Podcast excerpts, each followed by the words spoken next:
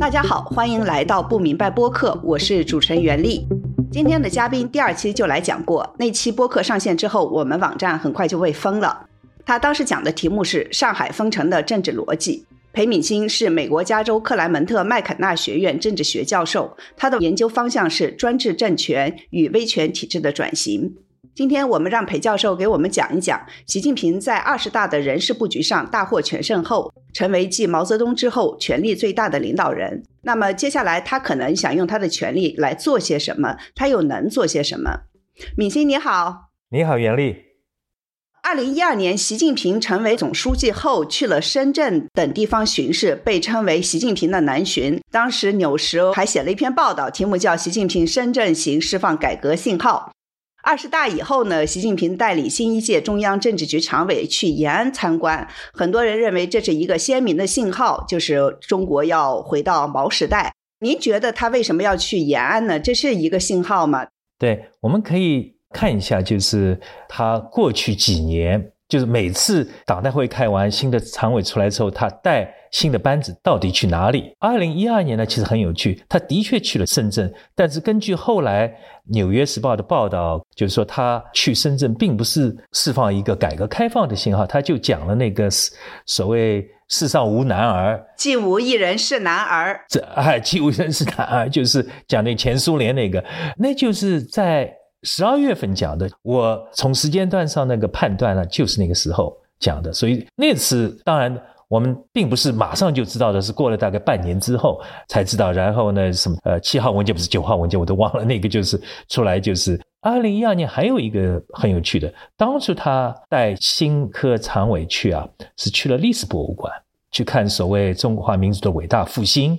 然后二零一七年呢，他去了上海的一大弟子。那么这次呢，他去了延安，那么这就是说，他去的那三个地方都很能说明问题，就是说，这说明就是他的确是不忘初心，他是往回看，他是看历史，看党怎么样从一个很小的一个党变成中国的一个统治大党。呃，你可以做几个猜测了。第一个猜测就是他心目中的中共的合法性的来源和他本人就是对自己。的合法性的来源的定位呢，很明显，他把就是合法性的来源定为是历史，是共产党本身的那个历史，它并不是说说从现实，因为我们在过去四十年中共的那个合法性的来源，它并不是从历史去开发，而且是所谓经济表现，他就是说 GDP 主义也好，用邓小平的那个话就是最简单了，发展是硬道理。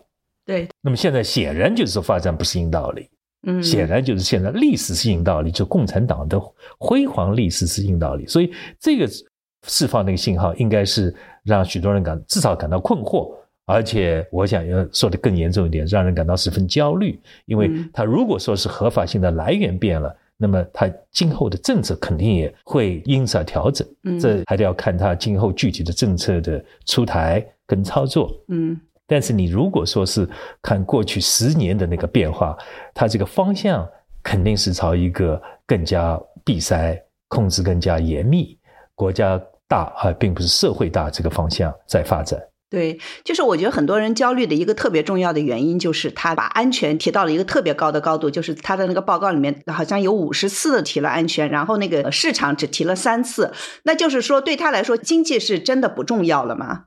我想经济还是重要，因为你要想，你如果说是一个经济搞得很差，你安全肯定是很糟糕的。中国现在的所谓国防现代化也好，它的政权安全也好，完全取决于它的一个经济基础。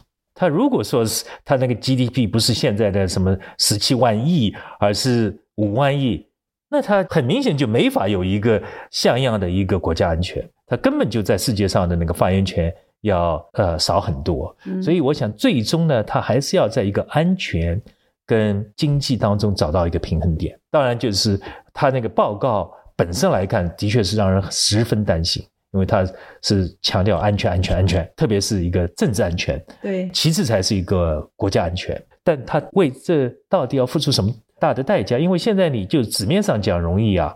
但中国毕竟共产党它是要一个管十四亿人吃饭、十四亿人工作，呃，那么多场许多具体问题要解决的这么一个党啊，所以到最终，我想他现实逼着他在。经济发展跟安全当中找到一个合适的平衡点。嗯，哎，那可能很多人听您这个话会稍微稍微的好一点，感觉好一点。现实比人强啊，不然的话就是你看，凡是你一路强调安全而没有考虑经济的，它最终是不安全的。对，但是那很多人就说，那现在清零就是显而易见的对经济的伤害是非常非常大的，那他也还是不放松啊，这是我觉得大家特别不能够理解的地方。对啊，是啊，但总归有一个时间段吧。我想你如果说是，比如说像二零二三年，它经济是下滑百分之五，深圳失业率到百分之十五，年轻人失业率百分之五十，那时候我想会情况会是很不一样的。嗯，那我们现在就说一下他的人事方面的这些事情。就是现在大家都叫新一届的中国领导层习家军，但是呢，大家也在讨论习家军内部的各个所谓派别，比如说浙江帮啊、福建帮啊、军工帮啊。您觉得这些派别的说法有道理吗？绝对有道理，因为现在那个情况很像那个一九六九年中共九大。九大是一九六九年四月份当出来，呃，是一个 teenager，就是说才十二岁吧。那印象很深，那时候是毛家军啊，在毛家军下面有林彪，有四人帮，还有几个零星的那个老将在那里。嗯，但你马上在两年之内，这就是这些帮派就互相在斗了，然后就变成一个第第二次庐山会议啊，然后出林彪事件。你想，六九年四月到林彪事件七年。九月份也就不过是是两年半左右，那毛家军就四分五裂了。嗯，所以现在你看，就是浙江帮也好，福建帮也好，军工帮我就不一定知道了。他们都是地方派系。中国历来就是有一个地方派系这么一个传统。为什么呢？共产党这个体制啊，在内部官员之间建立互相信任是十分困难的。你只有通过长期的观察。就私下交朋友也好，你才能够确立信任关系、互信关系。嗯，呃，习近平他本人提拔各方面的人，你就很明显就是说，这完全是建立在一种私人信任的关系上。所以说呢，你你让浙江帮跟福建帮合作，那就比很困难。他只能是相信，就是说以前浙江上来的人。那么久而久之呢，他们肯定要有矛盾，因为中共内部的权力博弈方面，这完全是个零和游戏。就是张三得意了，那肯定是李四要倒霉，或是李四会感到不安全。嗯，所以今后呢，我们现在当然还没看到这方面的证据啊，但是根据我们对中共高层政治的了解和历史记录呢，这只是一个时间问题。嗯，那我稍微补充一下，就是给听众补充一下，就是所谓这个军工帮，就是习近平在二十大的政治局委员中呢，提拔了一批技术官僚，比如航天背景的马兴瑞、袁家军，还有军工背景的张国清等。这个就是大家在议论这个军工帮。对军工帮，我讲一下，我对军工帮到底是否会成为一个帮，我是比较怀疑。因为你就要看，就他们是一个部门，他们并不是像那个地方那个官员啊，就省委书记跟他下面的人接触机会很多。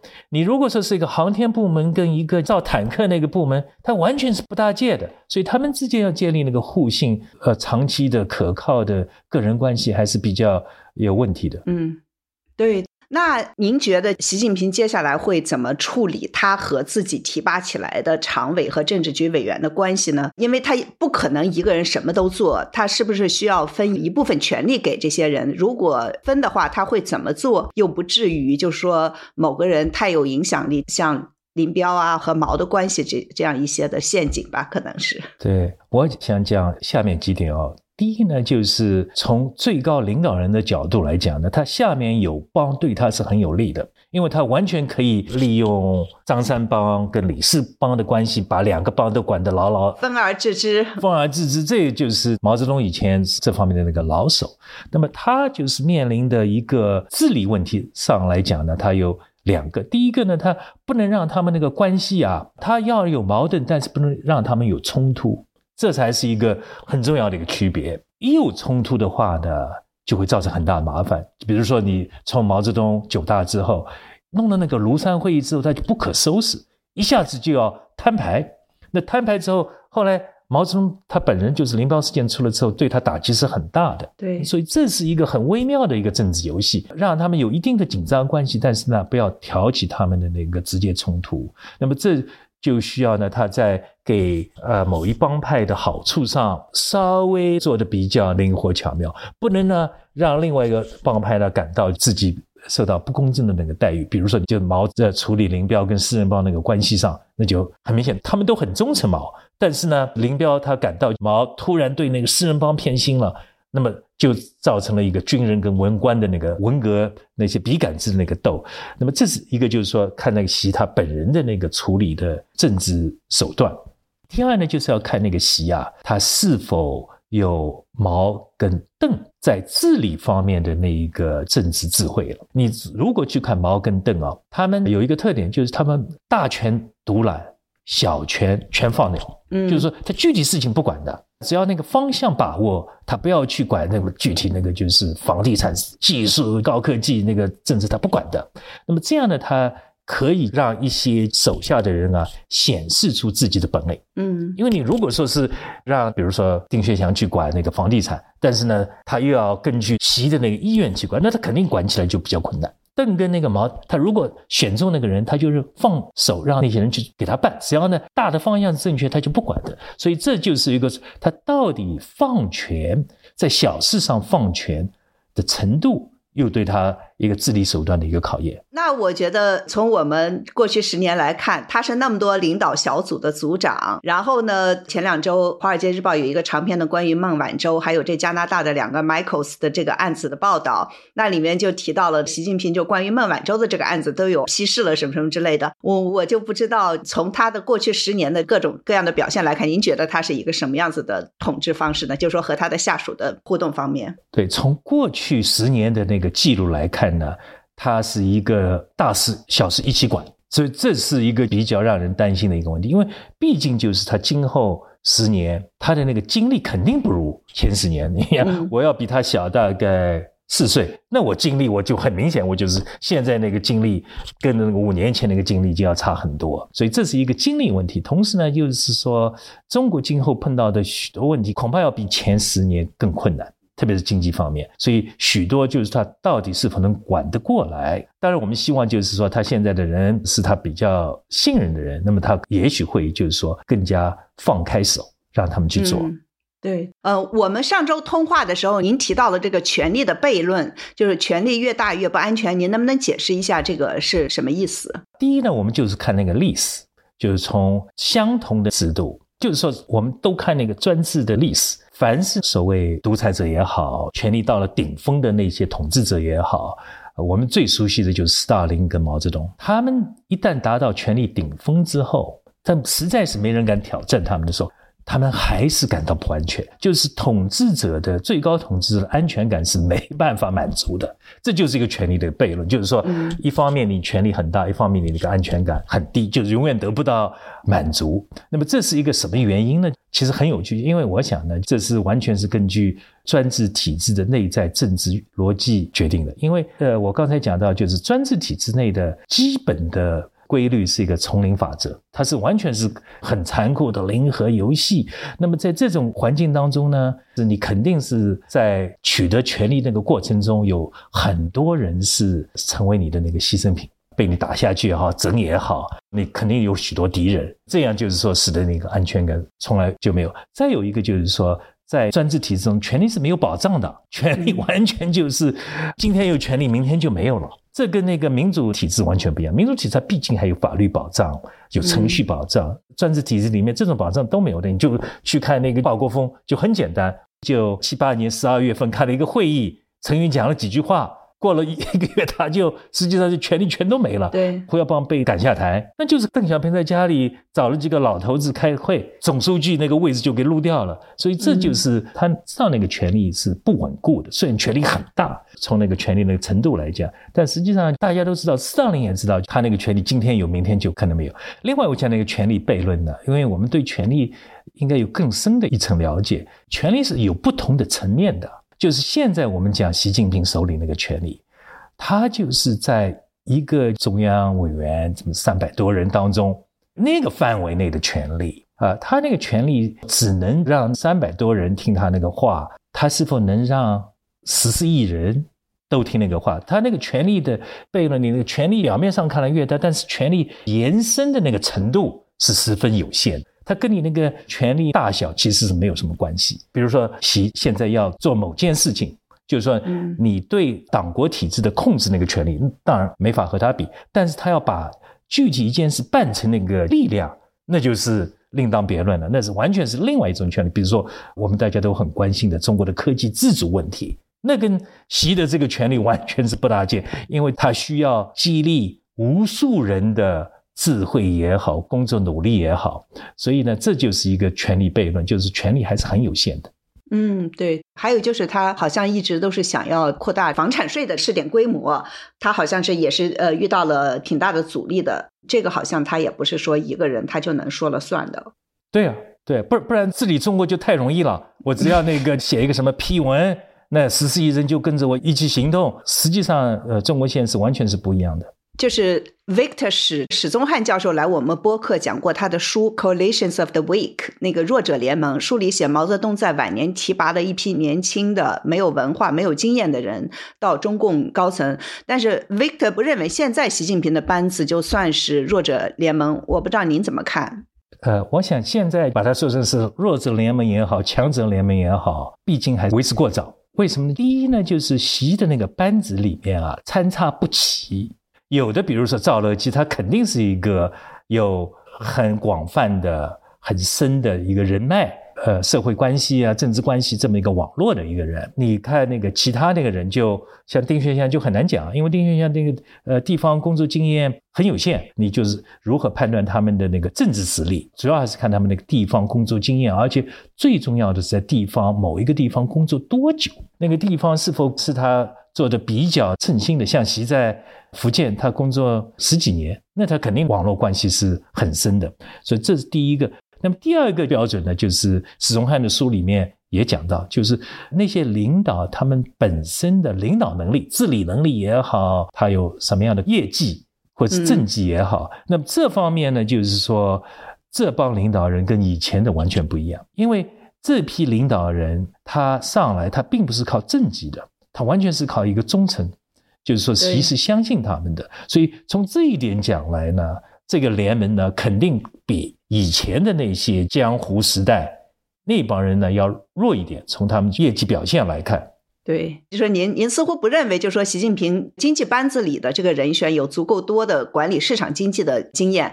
但是呢，有人说，就比如说像李强，李强在浙江、上海都做过，而且一年内把特斯拉的上海工厂建起来了。所以呢，他们说，对于就是批评习近平这这个班子更多的是靠忠诚，而不是靠业绩的这种说法，嗯，不是太公平。我不知道您怎么看呢？对，我想。这不是我一个人的看法，这是整个市场的看法。不然的话，就是呃，那个班子名单公布之后，股票市场就不会这么暴跌了。呃，我想这是一个，就是为什么我也我也想过，因为人家在衡量一个经济班子他的能力的时候，他总有一个参照指标，往往就是说拿现在这个班子，他跟以前那个班子比，那么以前那个班子比呢，人家比的。最主要的就是资历问题，就是说，特别是从总理、常务副总理这个层面来讲，那么就是说，以前你看，就是从八八年李鹏变成总理以来，中共他一直是总理人选都是从副总理那个圈子里面选拔的，他有道理，因为中国管地方跟管全国完全不同的事情。但是这次呢，李强他明显他是没有一个副总理这么一个资历。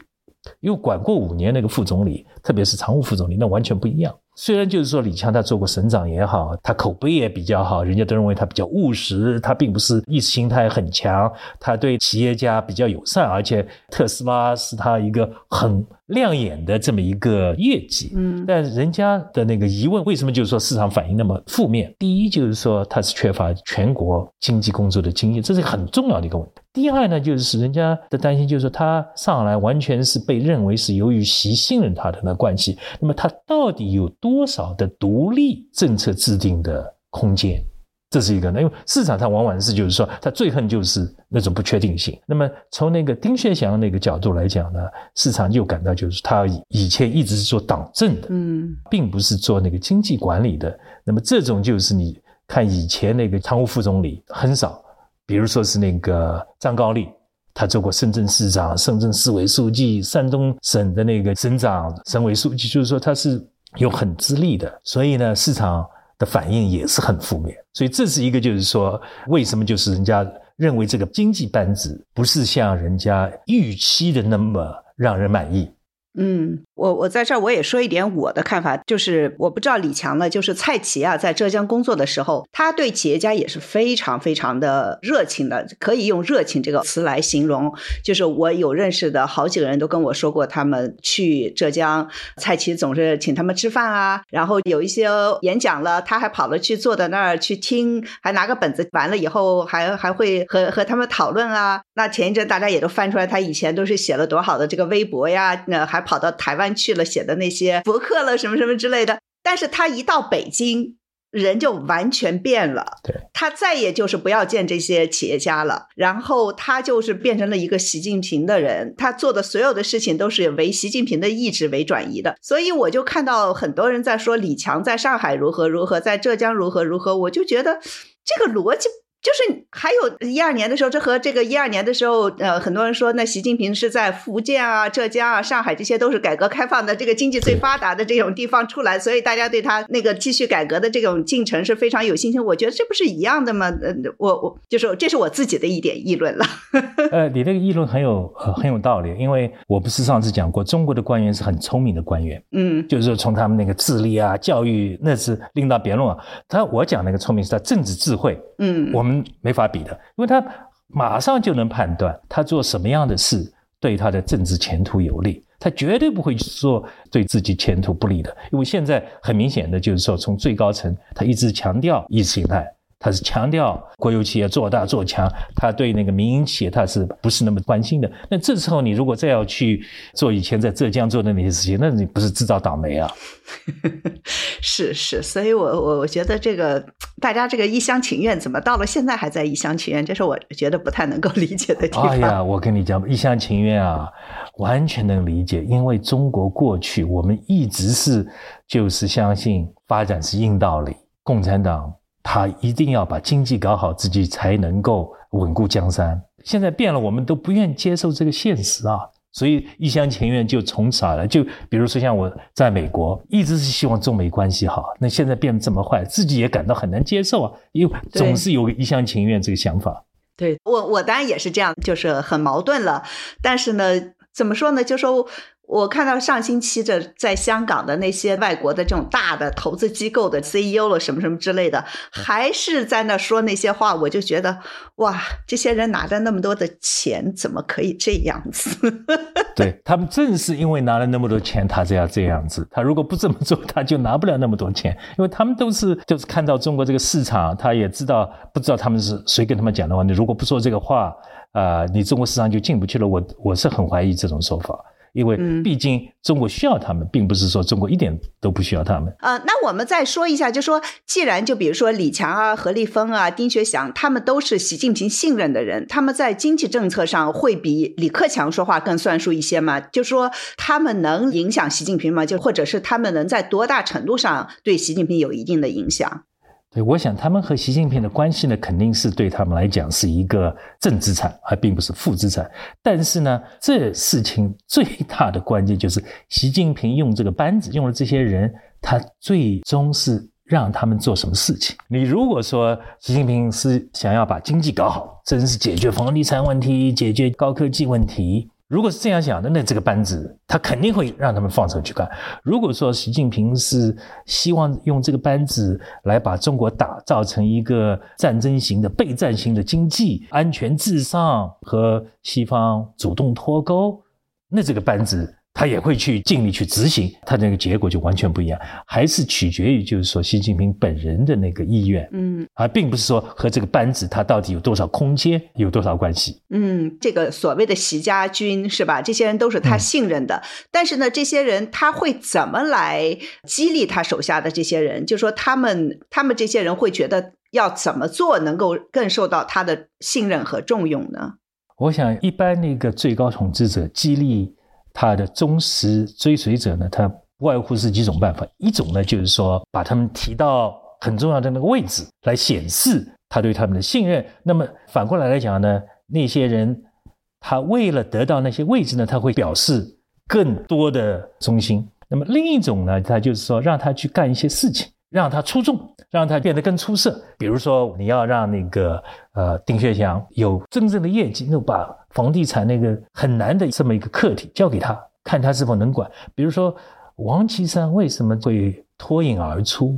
因为在九十年代，特别是非典，当初的中国领导人是给了他很多的那个机会来表现自己，所以他得到那个救火队长这么一个称号。那么就是说，我想。说习如果真正是要激励李强也好，丁薛祥也好，或者是其他人也好，他一定要给他们一个硬任务，给他们硬骨头啃，所以这是另外一种激励办法。那有没有就是这个 fear 呢？就是。也不是说激励了，就是他怎么用他们，这个恐惧也是一个很重要的吧？对，这肯定就是说威慑能力也好，害怕也好，恐怖心理也好，那这是那专制体制当中的一个常态，大家就习以为常。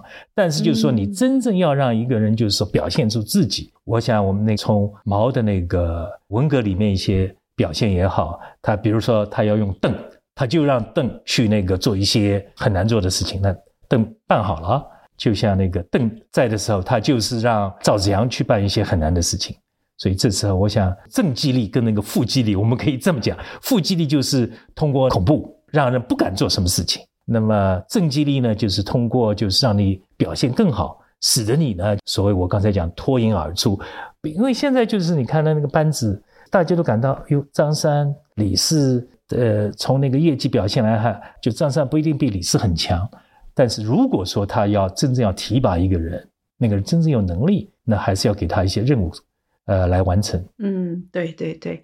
那有人说这个习近平的这个班子是战时内阁或者战争内阁 （War Cabinet），是为打仗准备的。您怎么看呢？就说他选的标准是什么？还有就是说他真的是想打仗吗？我想从二十大的报告释放出来那个信号，就是中国它现在对整个世界的外部环境判断有了一个根本变化，就是说他不再认为现在是一个发展的机遇期。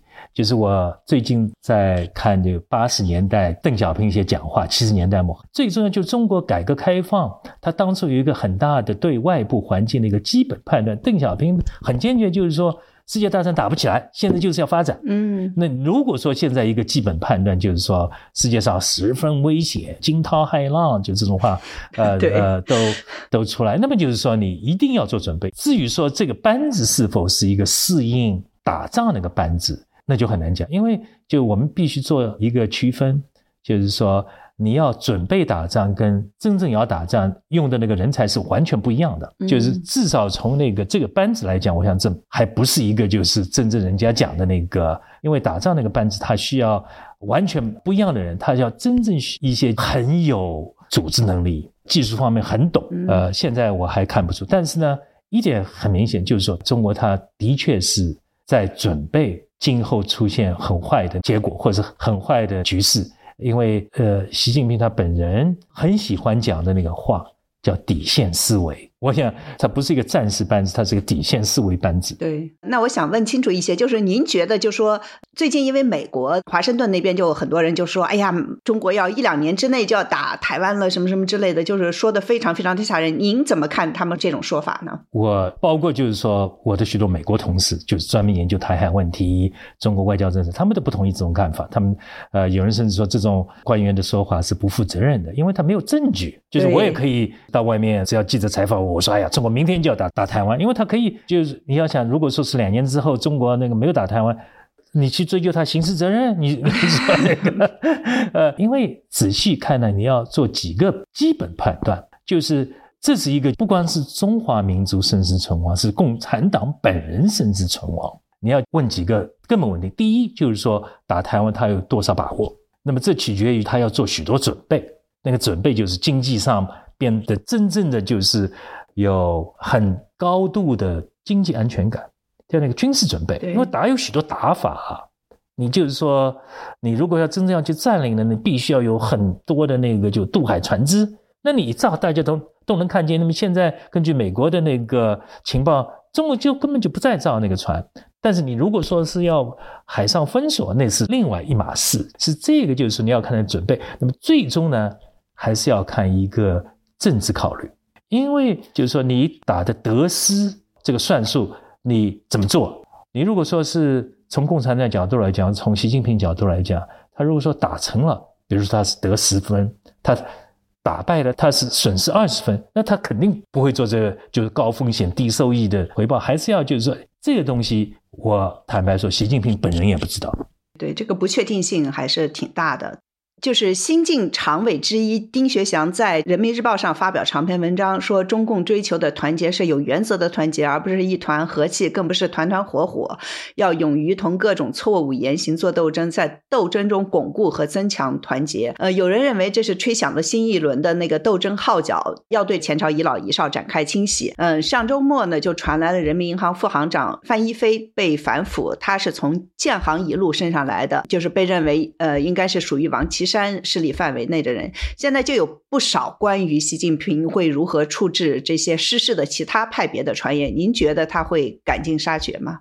嗯，我认为不太会。我 因为就是说，我想丁薛祥这个话呢，可能是重复现有政策。因为实际上就是说，在过去十年当中，习近平那个反腐也好，反对团团伙伙也好，有原则的搞团结也好，从来没断过。嗯，当然他就是波动。有时那个反腐松一点，有时反腐紧一点，但它总体方针根本没有什么样的那个改变。你再从那个具体的王岐山的以前的手下来说，那现在就是董宏啊，嗯，对，他的大秘，大秘那更厉害呢，还判了无期呢。就是说我我想这这种事情一直在做。